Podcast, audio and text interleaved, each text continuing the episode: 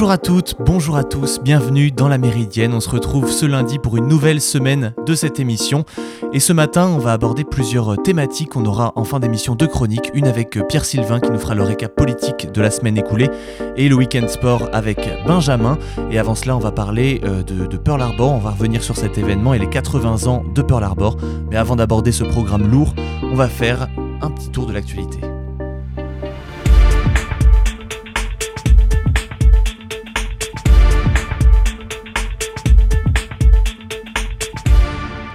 À partir de ce matin, deux aides exceptionnelles de l'État seront versées aux Français euh, face à la montée des prix de l'énergie et pour compenser la hausse généralisée des prix.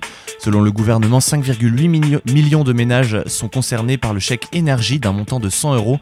Les ménages qui ont déjà eu un chèque énergie sous condition de ressources en avril 2021 recevront ce nouveau chèque en décembre 2021 sans aucune démarche de leur part selon le ministère de la Transition écologique. Pour bénéficier de cette aide, aucune, euh, aucune formalité n'est à faire, prévient le gouvernement, car le chèque sera envoyé directement aux ménages éligibles, quel que soit le, le type de chauffage. Le ministre de l'économie et des finances Bruno Le Maire a annoncé ce matin que le taux du livret A allait augmenter en janvier.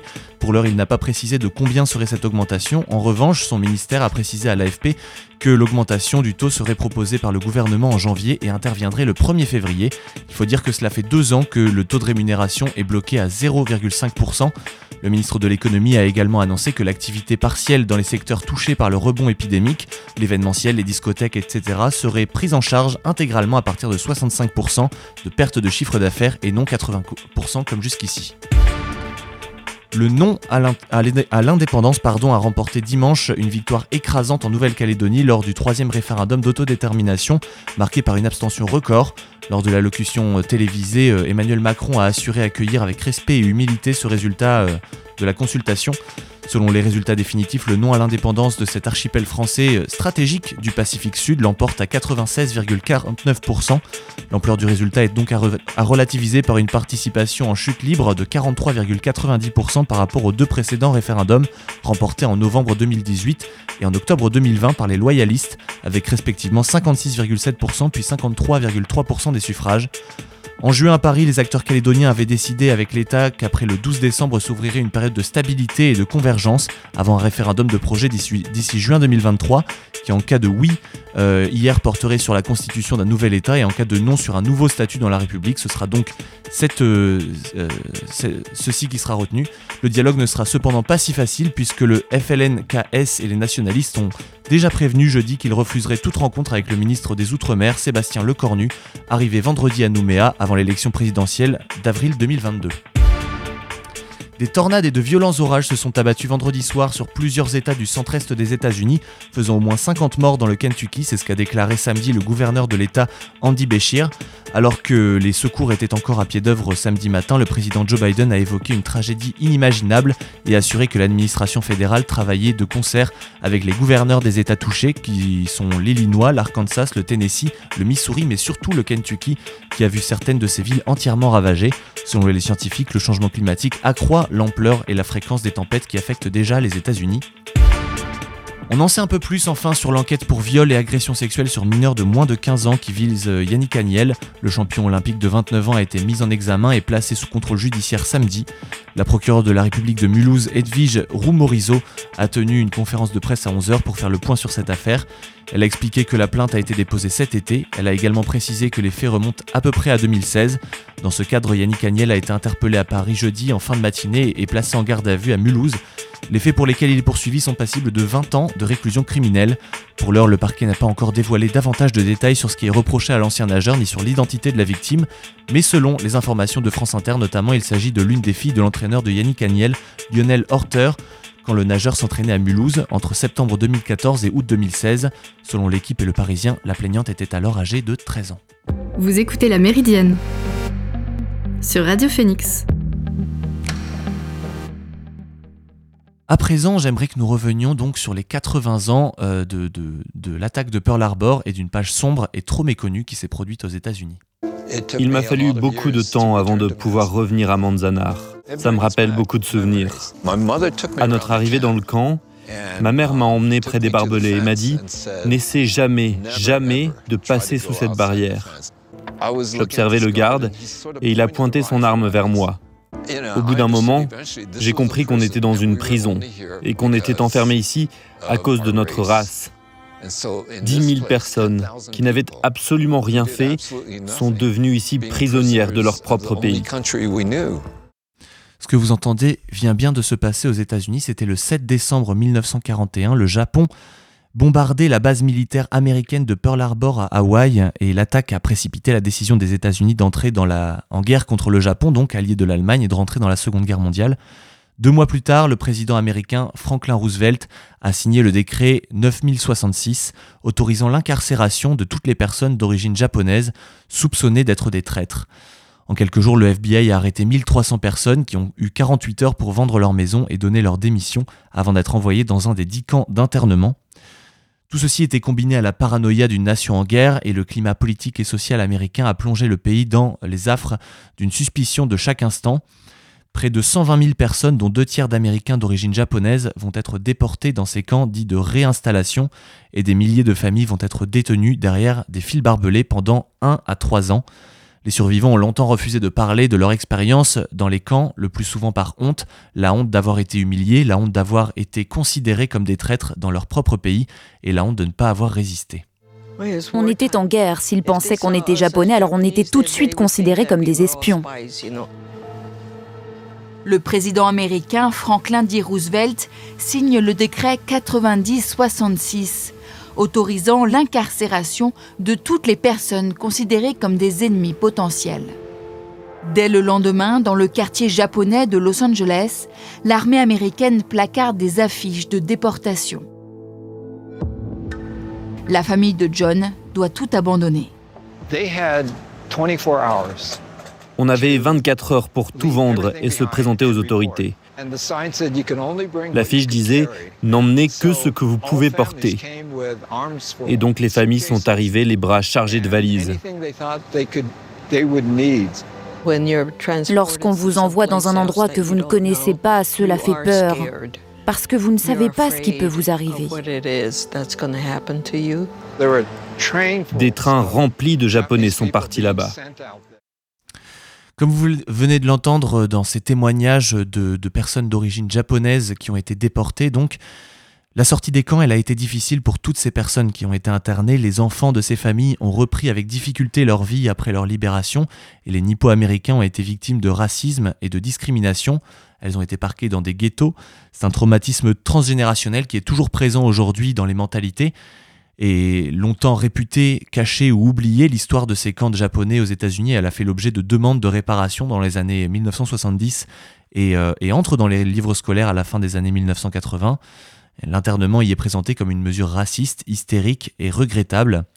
Le combat pour obtenir réparation s'est concrétisé en 1988 quand le président Ronald Reagan, a signé le Civil Liberties Act qui accorde 20 000 dollars de compensation à chaque survivant. Nous devons reconnaître que les camps d'internement de Japonais américains étaient une erreur. Et devant vous aujourd'hui, nous admettons notre tort. Si les camps ont été fermés en 1945 à la suite d'une décision de justice déclarant illégale l'incarcération illimitée de citoyens américains, d'anciens internés se mobilisent toujours pour faire survivre leur mémoire, comme euh, Marlène euh, Shigekawa, qui est née dans un, camp de Poston en 1944, et elle tente avec euh, Barbara Darden, une architecte bénévole, de restaurer ce lieu d'histoire, une tâche qui est difficile sans le soutien et le financement des parcs nationaux. L'urgence est bien réelle. À chaque fois que je viens ici, j'observe un peu plus de détérioration. Comme ici, on a installé des charpentes en bois dans chacun des bâtiments pour les renforcer. Comme ça, si les murs s'écroulent, le toit tiendra et on évite le pire. Ce qui nous donne un peu de temps pour trouver des financements et restaurer le site. Et voilà pour euh, ce chapitre donc sur Pearl Harbor. On en a appris ces dernières semaines, notamment avec la maison UK 100 euh, que nous avons pu euh, que nous avons pu visiter avec la Méridienne euh, et, également sur la bataille de Pearl Harbor, donc qui fête ses 80 ans. Et on va se retrouver juste après une, une chanson pour parler de la situation diplomatique de Taïwan de plus en plus isolée par la Chine, juste après Burden de Lois Levin, et c'est tout de suite sur Radio Phoenix.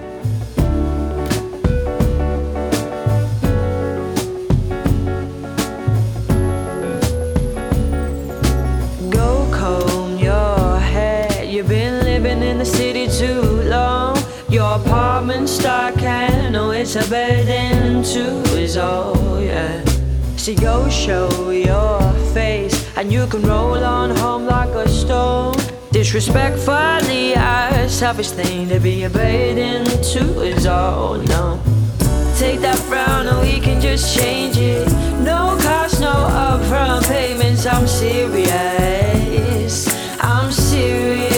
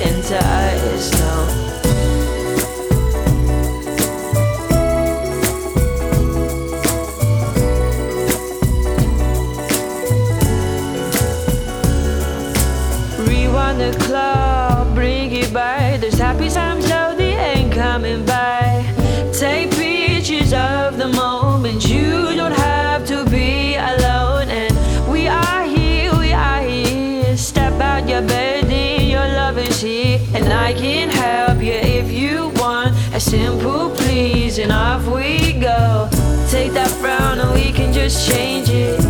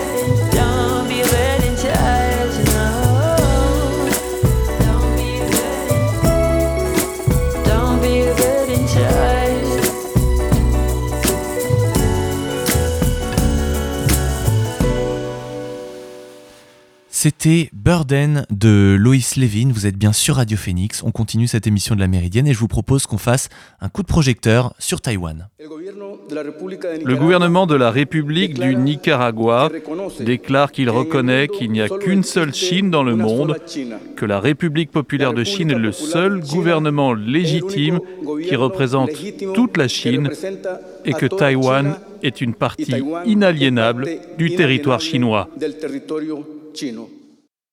C'est un nouveau coup dur diplomatique pour Taïwan. Vous venez de l'entendre, le Nicaragua a annoncé jeudi dernier la rupture de ses relations avec la petite île de la zone Indo-Pacifique, considérée par la Chine comme une province rebelle.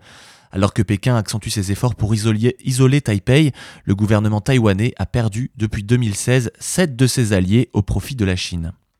Pourtant, alors que ses soutiens officiels s'amenuisent, Taïwan continue d'attirer la sympathie de nombreuses démocraties à travers le monde. C'est le cas notamment de l'Union européenne qui a entrepris au cours de la dernière année un rapprochement diplomatique avec l'île, aux grandes dames de Pékin. Confrontée aux campagnes d'influence agressives de la Chine, l'Europe voit désormais en Taïwan un partenaire stratégique, notamment en matière de cybersécurité. En 2019, en effet, l'Union européenne percevait déjà avec méfiance la montée de la Chine, qu'elle qualifiait de partenaire de coopération, mais aussi de concurrent économique et de rival systémique. Depuis, la pandémie de Covid-19 n'a fait qu'accentuer ce sentiment.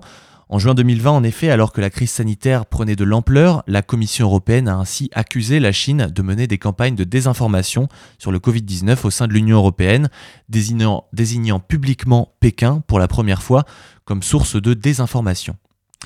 Peu après, lors d'un sommet virtuel Union européenne-Chine, la présidente de la Commission, Ursula von der Leyen, a de nouveau dénoncé la responsabilité de la Chine dans une série de cyberattaques contre des hôpitaux européens. Un vaste rapport sur les opérations d'influence chinoise dans le monde, publié en septembre dernier par l'Institut de recherche stratégique de l'école militaire française, s'est également penché sur les opérations de désinformation de la Chine visant la Suède. Selon les chercheurs, euh, Pékin considère le pays nordique comme un cheval de Troie pour infiltrer et déstabiliser les institutions européennes.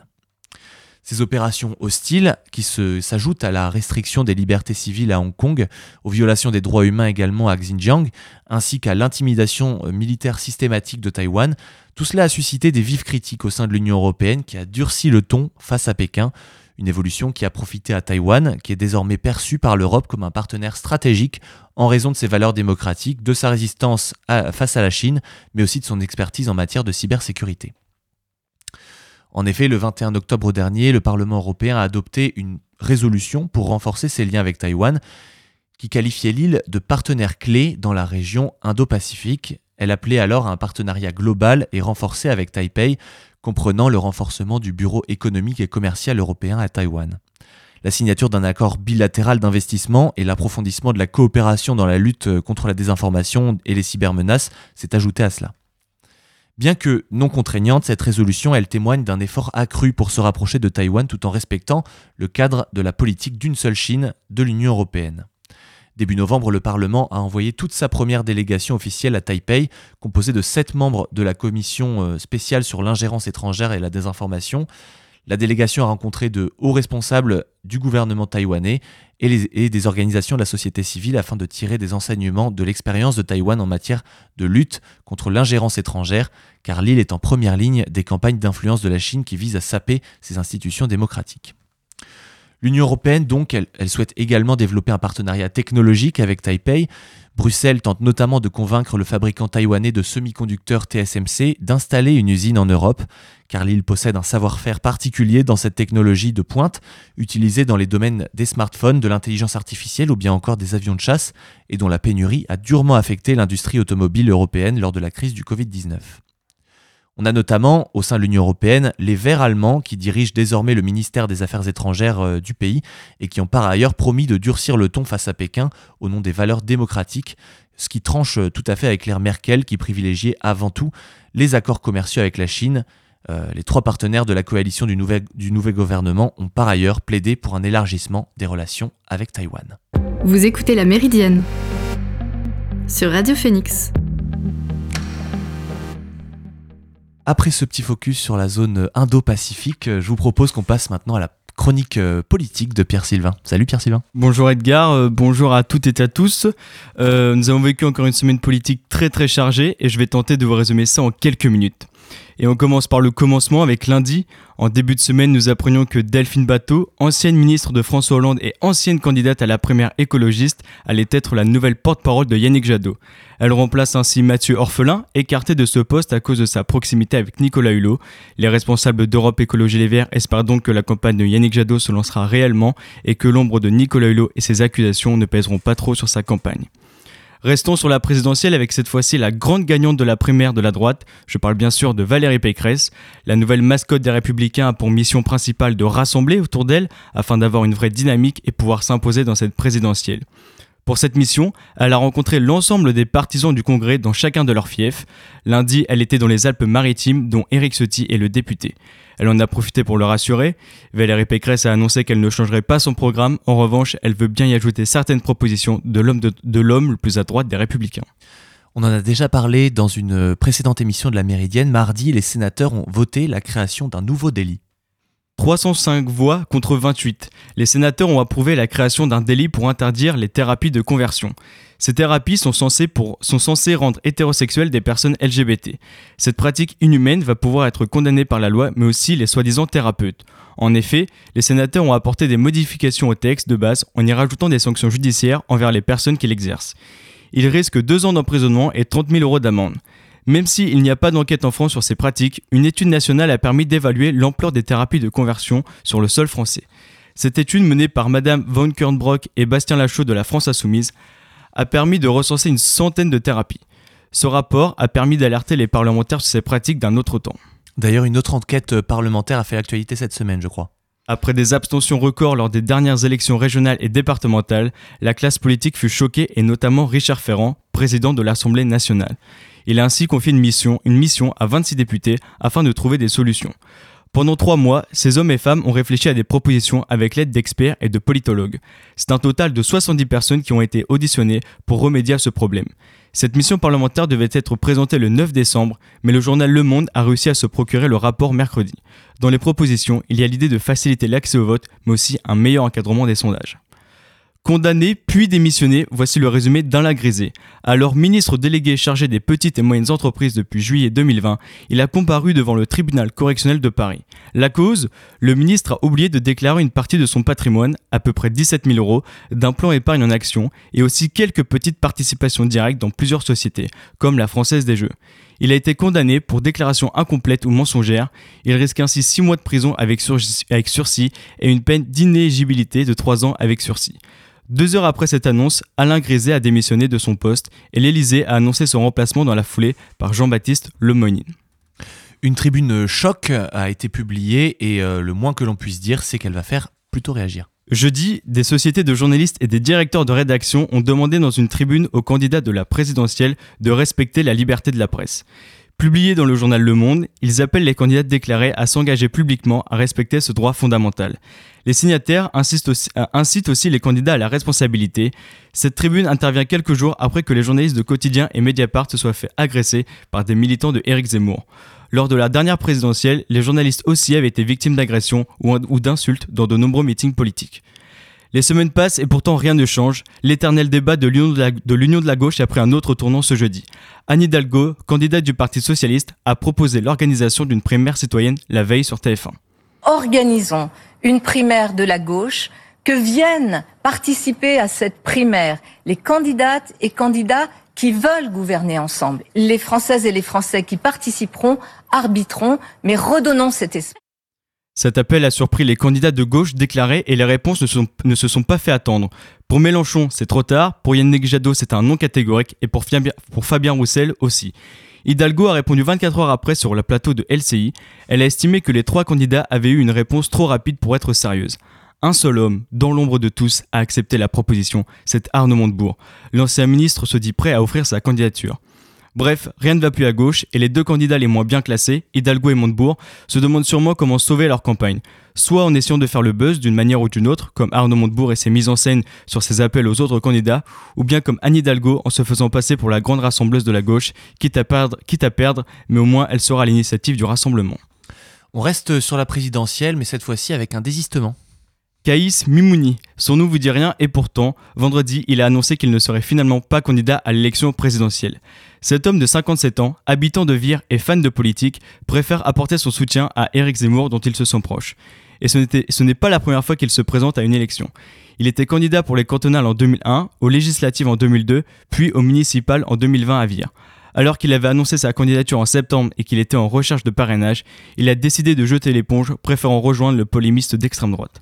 On reste dans le local, mais cette fois-ci on change de département direction l'Orne. Présente à Alençon, la ministre du Travail Elisabeth Borne a inauguré l'université du, domicile située en centre-ville. La ministre était présente pour parler de travail à domicile et de télétravail. Et pour cause, après des rénovations de trois ans, l'université a désormais une salle de réunion et un espace de coworking. L'université de domicile d'Alençon a d'ailleurs postulé pour recevoir le label Tiers-lieu Normandie pour cet espace. C'est un label créé par la région pour récompenser les lieux proposant des espaces de travail collaboratifs. Terminons sur ce week-end avec euh, l'actualité principale, le référendum en Nouvelle-Calédonie. Voulez-vous que la Nouvelle-Calédonie accède à la pleine souveraineté et devienne indépendant? La réponse est non à 96,49% des voix. L'accord de Nouméa de 1998 arrive à son terme avec ce troisième référendum et ce troisième refus. La Nouvelle-Calédonie reste donc française. Mais ce vote peut être contesté car les indépendantistes ont boycotté le référendum puisque pour eux, il était impossible de faire une campagne équitable à cause de l'épidémie. Ainsi, le taux de l'abstention est très haut, près de 70%. Quelques heures après les annonces des résultats, le président de la République s'est exprimé. Il a ainsi rappelé que ce n'était que le début et qu'il fallait à présent préparer la suite. Une période de, de transition s'ouvre, en effet, qui, libérée de l'alternative binaire entre le oui et le non, doit nous conduire à bâtir un projet commun en reconnaissant, en respectant la dignité de chacun. Le ministre des Outre-mer est actuellement en Nouvelle-Calédonie, aux côtés des Calédoniens à ma demande. Conformément aux engagements pris le 1er juin 2021 sous l'autorité du Premier ministre, il est à votre écoute, dès maintenant, pour préparer cette nouvelle étape. Le 30 juin 2023, la Nouvelle-Calédonie aura un nouveau statut et celui-ci devra être voté par référendum aussi. Nous pouvons regretter la très faible médiatisation de ce référendum qui était pourtant crucial. Rares sont les médias qui ont consacré des reportages ou même des émissions pour parler du choix que devaient faire les Néo-Calédoniens. Rares sont ceux qui ont interrogé les indépendantistes ou les habitants qui hésitaient. En espérant qu'avant 2023, le sujet fasse plus l'actualité. Sur ce, je vous quitte, je vous dis à la semaine prochaine pour un autre récap politique. Merci beaucoup Pierre-Sylvain, bonnes vacances à toi. Il va falloir attendre la rentrée pour une nouvelle euh, chronique politique. Et ça va être bientôt les vacances également pour un autre chroniqueur. Il s'agit de Benjamin et c'est l'heure de la rubrique sport de la Méridienne.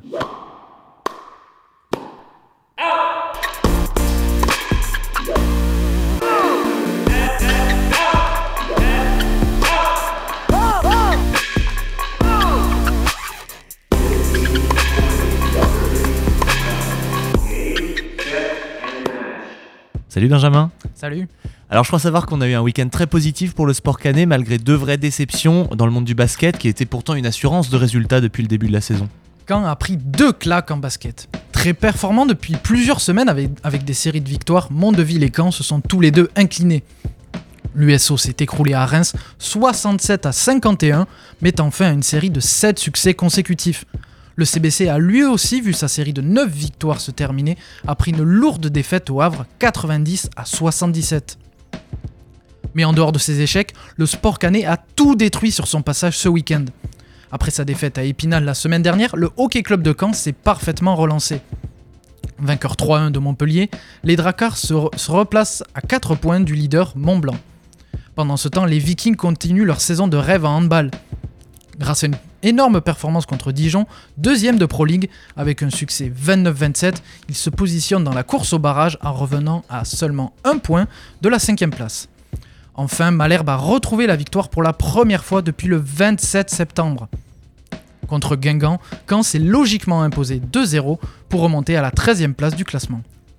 Un final euh, complètement fou en Formule 1. À égalité au départ euh, du dernier Grand Prix, le duel Hamilton-Verstappen a rendu son dénouement au dernier moment, au dernier tour, euh, au, dernier tour, au terme d'une course folle qui a vu Max Verstappen obtenir son premier titre. Nous sommes au 53e tour. Hamilton est en tête et se dirige tout droit vers son huitième titre après deux batailles dantesques. Parti deuxième, il a grillé la politesse à Verstappen au départ pour lui voler la place de leader. Toujours dans le premier tour, Verstappen a cherché à contre-attaquer. Le pilote Red Bull a tenté un freinage tardif et forcé la Mercedes à sortir de la piste pour éviter le contact et préserver sa première place. La deuxième bataille a lieu, au 20e tour. Revenu sur Perez, le coéquipier de Verstappen qui ne s'est pas arrêté, Hamilton devait récupérer la tête. Le, Mexicain a alors fait vivre un vrai cauchemar au septuple champion du monde. Entre défense rugueuse et attaque tranchante, Perez a bloqué, euh, Perez a bloqué Hamilton. Quand le Britannique est enfin arrivé à reprendre la tête, Verstappen est revenu près de la seconde alors qu'il comptait 9 secondes de retard avant la bataille Perez-Hamilton. Mais une nouvelle fois, la Mercedes s'est détachée pour créer un écart. Tous les stratagèmes de passage au stand, de gestion des pneus, de collaboration entre coéquipiers, rien ne semblait alors empêcher Hamilton de décrocher son huitième titre mondial. Puis, le fameux 53e tour arrive. À la, bagarre, avec Mike Schumacher, Nicolas Latifi perd le contrôle de sa voiture et fonce dans un mur, safety car. Tout est bousculé. La course est au ralenti derrière la voiture de sécurité, suivie de près par Hamilton et des retardataires, et plus loin Verstappen. Il reste trois tours. La voiture de Latifi est dégagée de la piste. Le final rêvé peut avoir lieu. Problème, les retardataires se trouvent entre Verstappen et Hamilton, dans un premier temps, premier temps, les commissaires interdisent les retardateurs de passer devant avant de changer d'avis un tour plus tard.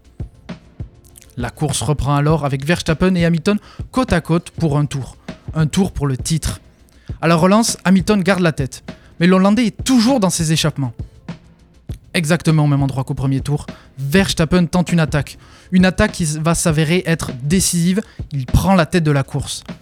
Hamilton tente de tout, mais ses pneus usés ne peuvent rien contre les pneus frais de la Red Bull. Il arrive tout de même à se retrouver roue contre roue avec son adversaire, mais rien n'y fait.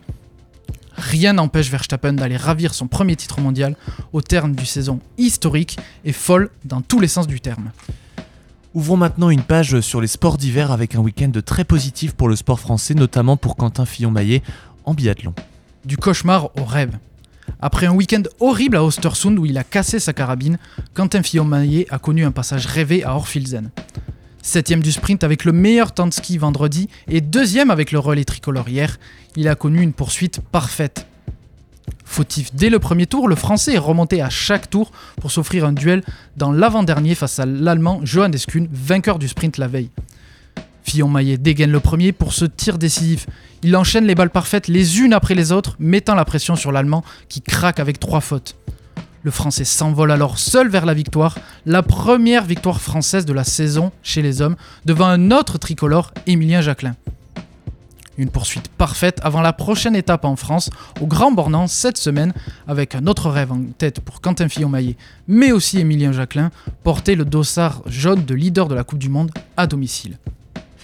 Parlons de Clément Noël maintenant qui a connu lui aussi un rêve à domicile en slalom avec une victoire à Val d'Isère. Il n'y a pas eu de course. Il y avait Clément Noël et les autres. Vainqueur de la première manche avec 12 centièmes d'avance sur le deuxième, malgré une faute sur la fin de parcours, le régional de l'étape, licencié à Val d'Isère, a assommé la concurrence sur la deuxième manche. Noël n'a fait aucun cadeau en remportant le premier slalom de la saison avec une avance d'une seconde 40 sur le deuxième, le suédois Christopher Jacobsen, et une seconde 85 sur le troisième. Le Français marque donc son territoire d'entrée en cet hiver qu'il entame avec l'ambition d'enfin rapporter le classement général du slalom après trois deuxièmes places consécutives et de décrocher un bout de métal au JO de Pékin après sa médaille en chocolat en 2018. Mais ils ne sont que des exemples au milieu de ce week-end fantastique pour le sport français sur les pistes. Slalom et biathlon donc. Mais aussi géant, ski de boss, ski cross et snowboard cross, la France était partout sur les pistes pour des succès de toutes parts. Si le dimanche a vu Clément Noël être couronné à Val d'Isère, le samedi a vu Alexis Pinturo, vainqueur du Gros Globe de Cristal la saison dernière, terminer deuxième du géant, toujours à Val d'Isère. Mais les Alpes françaises ont aussi vu d'autres Français performer, avec Terence Tchiknavorian. En ski cross, le tricolore s'est emparé de la tête du classement de la Coupe du Monde grâce à un week-end presque parfait. Sur les pistes de Val d'Orance, il a d'abord décroché sa première victoire en Coupe du Monde samedi devant son compatriote Bastien Midol avant d'aller chercher une deuxième place le lendemain derrière le champion en titre. Les pistes françaises continueront d'accueillir les stars du ski français avec la semaine prochaine à l'Alpe d'Huez, Perrine Lafont qui monte en puissance en ski de boss. Après une quatrième place lors de la première étape de Coupe du Monde, l'Ariégeoise a terminé deuxième de la manche de samedi avant d'aller chercher sa première victoire de la saison hier. Une montée en puissance que connaît aussi Chloé Trespuch en, snowboard cross. Après une cinquième place en ouverture de la, saison, la vice-championne du monde 2017 est allée chercher une troisième place samedi pour offrir le premier podium tricolore de la saison. Le rugby français règne sur le monde maintenant, du moins au niveau individuel, puisque la France s'est vue récompensée à deux reprises la semaine dernière avec les titres de meilleur joueur du monde pour Antoine Dupont en rugby à 15 et d'Anne-Cécile Siofani en rugby à 7. Plus rien n'arrête Antoine Dupont le demi de mêlée ne cesse de gravir les échelons les uns après les autres. Déjà double champion de France avec le Stade toulousain, champion d'Europe et meilleur joueur du tournoi Destination en 2020, il remplit encore un peu plus son armoire à trophées avec le titre de meilleur joueur du monde. Un titre qu'il a grandement célébré avec une nouvelle masterclass contre Cardiff samedi. Le 9 toulousain n'a fait qu'une bouchée des Gallois presque à lui tout seul. Grâce à deux percées dévastatrices, il est à l'origine du premier et du deuxième essai des Rouges et Noirs. Sur le quatrième essai, il fait parler sa magie avec une passe au pied millimétrée pour Bonneval qui n'avait plus qu'à aplatir. Mais l'action qui a impressionné le monde, c'est le troisième essai. Sur une touche galloise, Dupont récupère le ballon. Il feinte une passe pour percer la première ligne défensive, puis une deuxième fois pour s'ouvrir le chemin vers l'embut. Il inflige un raffut dévastateur au dernier gallois qui essaie de le rattraper pour aller aplatir un essai d'exception. Bref, comme l'a titré l'équipe, Antoine Dupont est au-dessus de la mêlée. Mais il n'est pas le seul, il y a aussi Anne-Cécile Siofani. La Française a été élue meilleure joueuse du monde de rugby à 7. Ce titre vient récompenser sa médaille d'argent aux Jeux Olympiques de Tokyo et la troisième place française au classement mondial. La joueuse de Bobigny a maintenant les yeux rivés sur la Coupe du Monde en septembre prochain pour décrocher le titre ultime après la deuxième place en 2018 avant les Jeux Olympiques de Paris en 2024 où il retrouvera peut-être Antoine Dupont, avec l'objectif de régner tous les deux de nouveau sur le rugby mondial, mais cette fois en équipe. Merci beaucoup Benjamin, on se retrouve après les vacances donc pour une prochaine chronique sur les week-ends sportifs. Et voilà, c'est donc la fin de cette émission, je vous remercie de l'avoir écouté, on se retrouve dès demain pour une nouvelle émission de la Méridienne. En attendant, passez un très bon lundi et allez découvrir les podcasts sur phoenix.fm. Bonne journée à tous, salut